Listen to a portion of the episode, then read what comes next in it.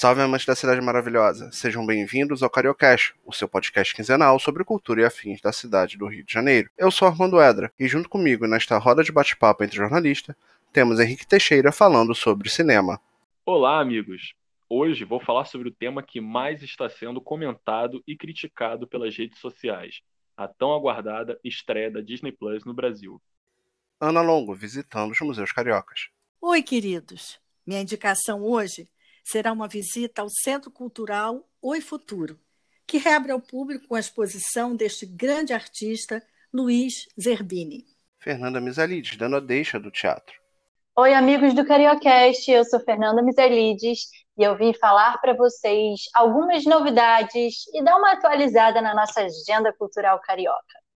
E Léo Brosten, cobrindo os times cariocas. Oi, amigos. Hoje irei falar sobre a rodada dos clubes do Rio de Janeiro, na Copa do Brasil e no Brasileirão, contando com a péssima derrota do Flamengo e a vitória do Fluminense, além do empate fora de casa do Vasco e a crise financeira alarmante no Botafogo.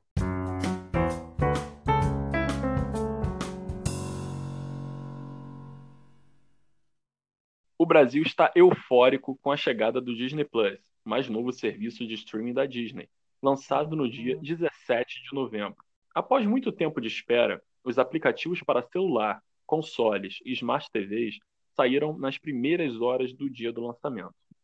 E sem surpresas, o número de assinantes no mundo, até o momento, chega a 73 milhões, aproximando-se da Netflix, atual soberana das plataformas. Mas será que vale a pena assinar o serviço tão cedo? Para facilitar a sua decisão, vou citar alguns dos pontos positivos e negativos mais evidentes nesse primeiro momento. O catálogo do Disney Plus no Brasil conta com cerca de 600 filmes, pouco menos de 100 curtas e aproximadamente 170 séries, todos com qualidade 4K ou HD. Em comparação, o catálogo da Netflix no Brasil oferece, de acordo com a plataforma Just Watch, em torno de 2.800 filmes e 1.500 séries. Já o Amazon Prime Video tem aproximadamente 3.000 filmes e 500 séries no catálogo brasileiro. Porém, é importante levar em conta que a Disney Plus estreou há pouco mais de uma semana em território nacional. Além disso, a própria empresa já anunciou que irá adicionar novos títulos toda sexta-feira, a fim de equiparar com o catálogo norte-americano, a exemplo de Mulan, estreia para dia 4 de dezembro, e a série As Visões da Raven. Dentre os títulos mais aguardados pelo público estão The Mandalorian, a série agregada ao universo Star Wars, que repercutiu positivamente no mundo todo. Uh, alguns live actions, como Mulan e Adame Vagabundo. É, algumas séries da Marvel, como Vingadores Unidos, X-Men Evolution, Espetacular Homem-Aranha. Entre clássicos da Disney, como a Branca de Neve, o Peter Pan e o Pinóquio, dentre inúmeros outros. A plataforma conta com um sistema de Group Watch, que permite até seis usuários assistirem ao mesmo título simultaneamente assim como a extensão da Netflix Party, uma ótima alternativa nesses tempos de pandemia. Além disso, como fator diferencial, a Disney disponibilizou até quatro janelas simultâneas, podendo ser criado vários perfis com diversos ícones temáticos dos originais Disney. O serviço dispõe de um layout simples, o que ajuda o assinante a não se perder na hora de escolher ou explorar o catálogo. Os títulos são cuidadosamente divididos em Disney, Pixar, Marvel, Star Wars e National Geographic.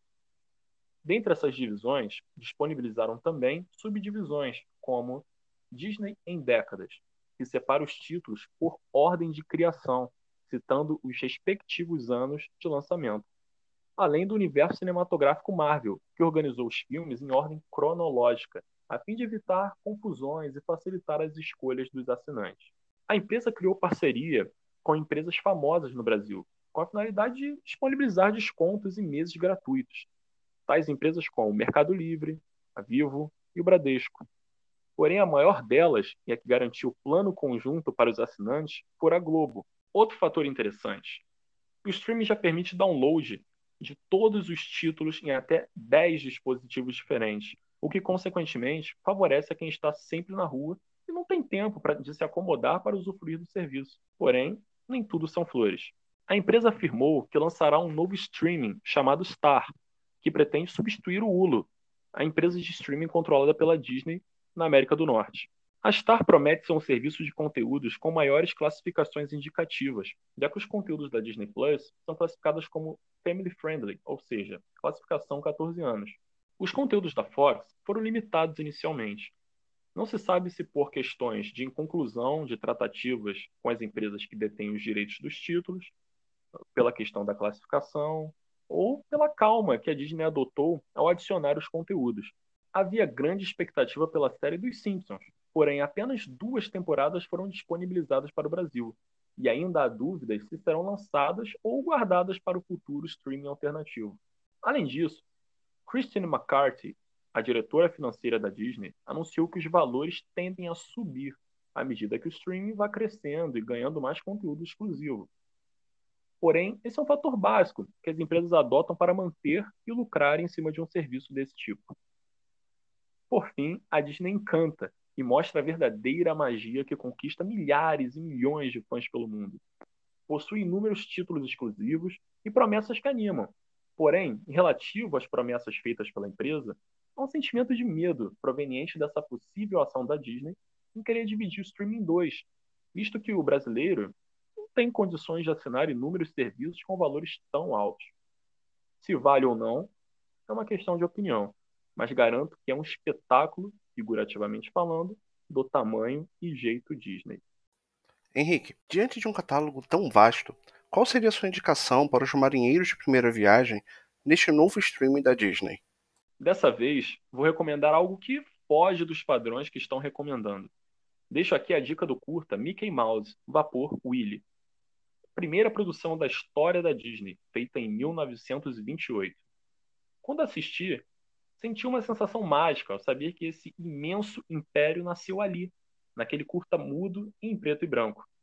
animação essa que ficou imortalizada na história dos curtas animados, considerada a mãe das animações.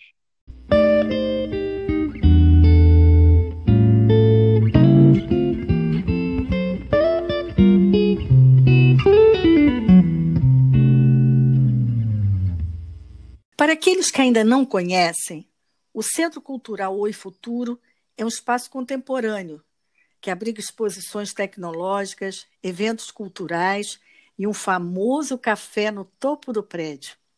E está situado no charmoso bairro do Flamengo. No último dia 5 de novembro, após quase sete meses fechado por causa da pandemia e do isolamento social preventivo, o Centro Cultural reabriu suas portas para receber o público. Logicamente, seguindo todo o protocolo de segurança para garantir uma visitação segura e adequada. Um pouco mais adiante, direi a vocês todas essas medidas necessárias para que a preocupação seja apenas apreciar as obras de arte. A exposição Campo Expandido, com as obras inéditas de Luiz Herbini, um dos mais destacados artistas da chamada geração 80, foi escolhido para esse momento tão esperado por todos. A mostra, que integra o calendário de comemoração dos 15 anos do Centro Cultural O Futuro, estava prevista para ser aberta no dia 21 de março. A pandemia global fez com que a exposição também entrasse em quarentena. Zerbini nasceu em São Paulo, em 1959 e iniciou sua atividade artística no final dos anos 70. E a sua obra transita entre a pintura, a escultura, a instalação, a fotografia, a produção de textos e vídeos. A mostra ocupará todo o espaço expositivo do Centro Cultural, além da fachada lateral de vidro e da clarabóia. Serão apresentadas instalações e intervenções inéditas, pensadas especialmente para a exposição, que permeia os campos da arte, da tecnologia e da ecologia. Também tem prevista uma visitação virtual 360 graus. Para mais detalhes, é só acessar o site. A proposta da exposição é pensar a natureza em relação ao futuro, evocando o passado. E o mesmo com a tecnologia, trazendo a interação para algo cotidiano, menos espetacular e mais reflexivo. Adesivos coloridos e translúcidos cobrirão toda a fachada de vidro e a clarabóia. Desta forma, a luz natural adentra o espaço através desses filtros, colorindo todo o ambiente. Esse trabalho remete às emblemáticas obras do artista, feitas com molduras de slides e gelatinas. Já podem imaginar que espetáculo poderão desfrutar? Vou contar apenas alguns detalhes, que tenho certeza aguçarão o desejo de uma visita completa. Logo na entrada, dentro do prédio, estará uma grande árvore que receberá diretamente a luz colorida que entrará pelos vidros da fachada. Atrás dela, duas palmeiras menores estarão na sombra, protegidas pelas folhas dessa grande árvore. Subindo a escada, na primeira galeria, será necessário entrar descalço para caminhar sobre o chão coberto de areia, num ambiente composto por árvores, plantas medicinais e ornamentais e luz solar. Nesse espaço também estará uma grande mesa amazônica. Subindo mais um pouco, chega-se na segunda galeria. Nesta grande sala, será como se o público estivesse entrando em uma floresta, experimentando várias sensações. Já na terceira galeria, estão expostas quatro monotipias inéditas, que foram produzidas este ano utilizando como matriz folhas de árvores variadas. Pronto! Acho que já contei bastante. Agora é só marcar a visita. As orientações de visitação são as seguintes: as visitas são gratuitas e deverão ser agendadas previamente online ou por telefone, e nos seguintes horários: de 11 às 13 horas, de 13h30 às 15h30 e das 16 às 18 horas, sempre de quarta a domingo. Cada visitante pode permanecer até duas horas no Centro Cultural, com acesso permitido às galerias, banheiros, museu, bistrô e terraço. As atrações imersivas do terraço não estão disponíveis ainda. Ao final desse tempo, será emitido um aviso sonoro indicando o término da visita. Será exigido também, na entrada, o comprovante de agendamento e documento de identificação com foto. Além de topes de álcool em gel, o local dispõe de bebedouros sem toque, mas recomenda-se que os visitantes levem suas próprias garrafas de água. Ah, e não se esqueçam das máscaras, colocadas corretamente. Sem elas, não poderão entrar. Para mais informações sobre agendamento e orientações de visitação, acesse oifuturo.org.br barra reabertura Centro Cultural. Ah, e se ainda sobrar um tempinho e disposição, basta caminhar poucos metros e você encontrará o merecido descanso na exuberância dos jardins do Museu da República. O Rio de Janeiro é lindo, aproveitem. Bom passeio. Aninha, e quanto ao Museu da República, tem alguma previsão de sua reabertura? Armando, ainda não houve uma comunicação oficial em relação à sua abertura.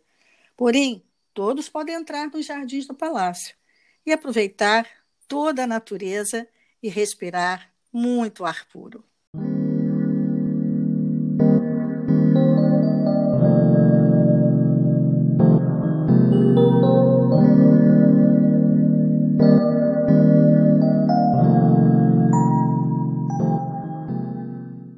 A atual situação do teatro carioca é ainda de um certo marasmo. Algumas produções já estão viabilizando peças online, como já foi dito anteriormente, e isso é algo que tem se mantido muito bem. E outras peças já estão sendo presenciais, inclusive para teatro infantil. Mas, de um modo geral, não houve uma grande reabertura ou mudança no cenário atual. Muitos artistas permanecem desempregados em um estado de profunda preocupação, pois, mesmo com o retorno de algumas produções, algumas peças, ainda não há espaço suficiente para todos, já que diversas produções encontram-se paradas. O número da plateia é infinitamente reduzido e as condições estão longe de serem as mais favoráveis. No caso da Companhia de Balé do Teatro Municipal do Rio de Janeiro, suas atividades permanecem sendo remotas, bem como os espetáculos continuarão sendo transmitidos online. A companhia A Barca dos Corações Partidos está em cartaz com o espetáculo Jacksons do Pandeiro até dia 6 de dezembro, no canal deles do YouTube. O CCBB do Rio anunciou a reabertura do seu teatro com uma peça sobre um drama familiar. Padecal é um texto de Jobilac e ficará em cartaz até o dia 20 de dezembro, de quinta a domingo, com sessões às 18 horas de quinta a sábado e 17 horas aos domingos. Os ingressos serão vendidos somente online pelo site www.eventim.com.br. Haverá medição de temperatura do público antes de entrar no CCBB, bem como distanciamento da plateia e todas as medidas de segurança serão tomadas. O Grupo Galpão também vai estrear teatro online com Histórias de Confinamento que foram relatos reunidos durante todo esse período de quarentena.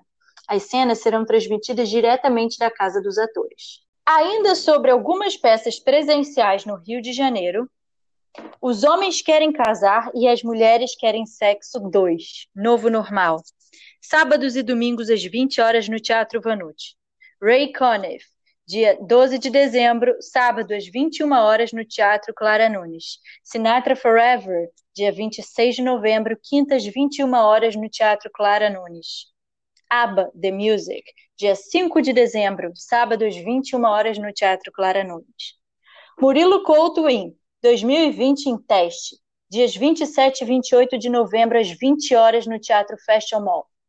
Nil Agra em Cipada um Show, dia 12 de dezembro, 21 horas, no Teatro Fashion Mall. Para finalizar, agora dentro do quesito teatro infantil, existem algumas peças acontecendo. Nemo, o musical, no Teatro Vanucci, às 16 horas, sábados, domingos e feriados. O Mágico de Oz, também no Teatro Vanucci, sábados, domingos às 17h30. História dos Brinquedos, especial de Natal, no Teatro Clara Nunes, sábados e domingos às 17 horas, somente até o dia 6 de dezembro. E O Mundo Mágico de Oz, no Teatro Fashion Mall, dia 28 de novembro às 17 horas. E essas foram as dicas do Cariocast no Quesito Teatro. Fernanda, dentre as peças musicais que você citou, qual você mais indicaria? Oi, Armando. A minha dica é a seguinte: para aqueles que não têm interesse em sair de casa e se expor no meio dessa pandemia, Acho que vale muito a pena assistir o espetáculo da Companhia Barca dos Corações Partidos, que está em cartaz online no canal de YouTube deles com o espetáculo Jacksons do Pandeiro. No dia 26 de novembro, quinta-feira, às 21 horas, vai ter o espetáculo Sinatra Forever, no Teatro Clara Nunes.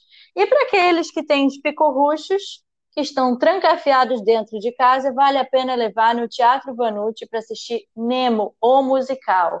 16 horas, sábados, domingos e feriados.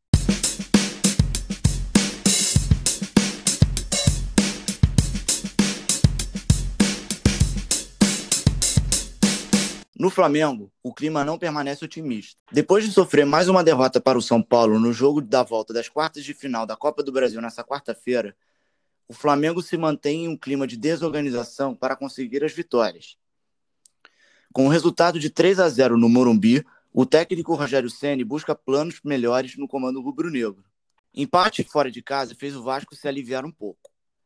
Na partida desse domingo, pela 22ª rodada do Brasileirão, o Vasco não saiu do empate por 1 a 1 contra o São Paulo no Morumbi. O time carioca com esse resultado ainda conseguiu sair do Z4, mas pode correr risco enquanto ocupa a 16ª posição na tabela. O jogo concentrou um número grande de faltas, sendo que a melhor chance real foi exatamente a do gol do argentino Germán Cano em um chute cruzado no canto do goleiro São Paulino Thiago Volpe, dando um ponto para o Cruz Maltino. Com vitória fora, Fluminense mantém briga acesa. Em uma partida disputada com quatro cartões amarelos, o Fluminense conseguiu um excelente resultado diante do Internacional no Beira-Rio. O tricolor alcançou a quinta posição na tabela do Brasileirão, ainda com sonho de Libertadores. No Botafogo, a gravidade da situação aumenta. Em pleno estádio Newton Santos, o Botafogo novamente não conseguiu um bom aproveitamento no Campeonato Brasileiro. Com a derrota do dia 22 para o Fortaleza por 2 a 1, o clube alvinegro continua em situação delicada, se mantendo em penúltimo lugar. Com muitas saídas de bola e criações lentas, o time acumulou muitas dificuldades com a marcação do adversário. Léo, na sua opinião, você acha que o Botafogo consegue sair dessa crise financeira alarmante? E sobre o Fluminense, como você vê a campanha do tricolor carioca? Respondendo à questão do Botafogo, acho que mesmo contando com algumas contratações e entre todas elas de nível internacional, como o exemplo do japonês Honda, o Botafogo mesmo assim ainda tem muito caminho a se andar.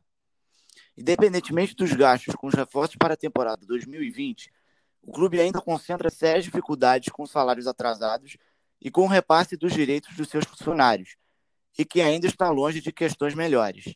Em relação ao Fluminense, claramente achei muito boa a recuperação do time tricolor durante essa virada de semestre. O técnico Odair Helma colocou seus jogadores para jogar e conseguirem resultados. A própria conquista da quinta posição no jogo contra o Internacional ontem foi um desses recados que impulsionaram o Fluminense a se manter acordado no Brasileirão.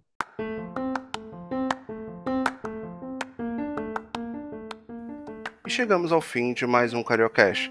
Espero que todos tenham gostado e não se esqueçam de nos seguir nas redes sociais, links na descrição, e de compartilhar o Cariocast com seus amigos. Até a próxima!